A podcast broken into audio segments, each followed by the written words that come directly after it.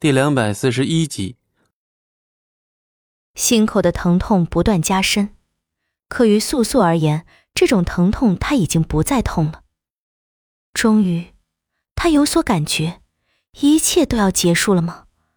结束吧。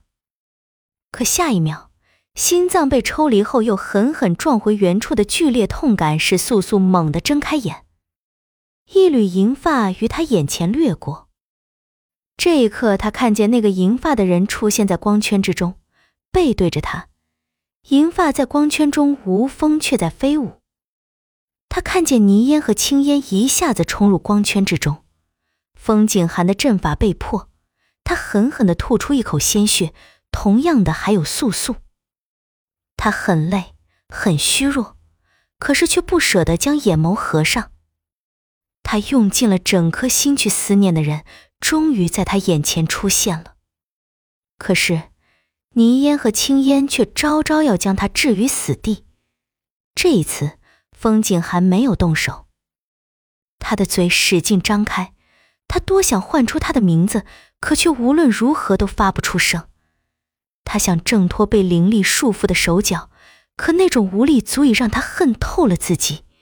一滴泪落下，冻结。素素注视他，他曾经伤的是那样重，而两年后的今日，他却又是这样强大。他转眸的瞬间，妖红的眼眸对上他失去神采的双目。两年后再相见，他的目光极尽流连，而他的眼眸却淡若冰霜。一瞬间，倪烟明显退出了光圈，他可怜素素。至少他们曾在红颜林中相识相知，素素与龙当的感情便是他于风景寒之情。他才是最明白面前这个可怜女子的人。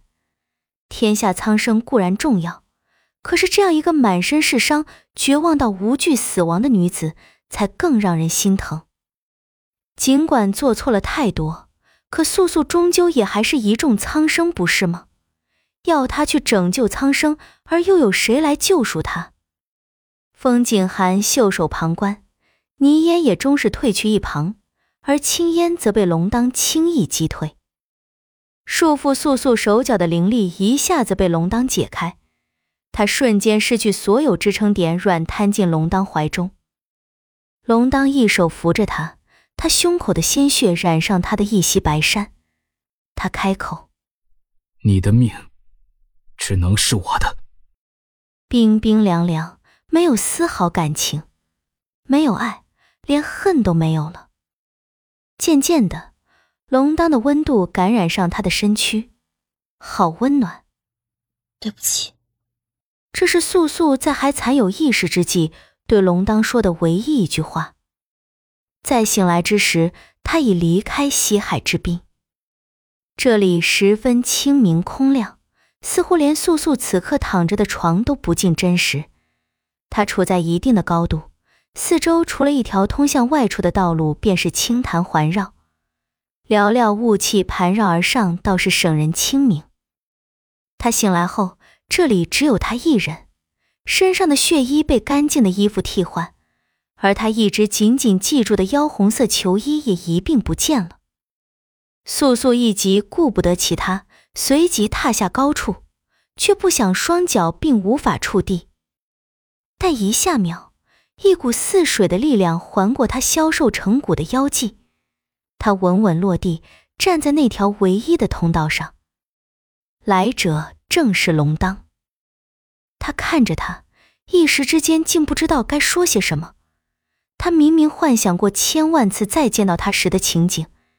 心里练习过无数次见到他之后要说的话，但此刻他却是有口无言。龙当很快便放开了他，没有刻意拉开与他的距离，却表现得异常淡漠。他先冷冷开口：“你要是现在就死了，我会很难办的。”素素面相有些难看，他试图去握龙当的手，却被他轻轻避开。他与他对视。他的眼眸中映出的是他的影子可是也却只是影子。素素注意到龙当的视线在他的白发上有一瞬间的停留可是他还是淡漠的移开了视线不多说亦不再问。本集播讲完毕感谢您的收听我们精彩继续。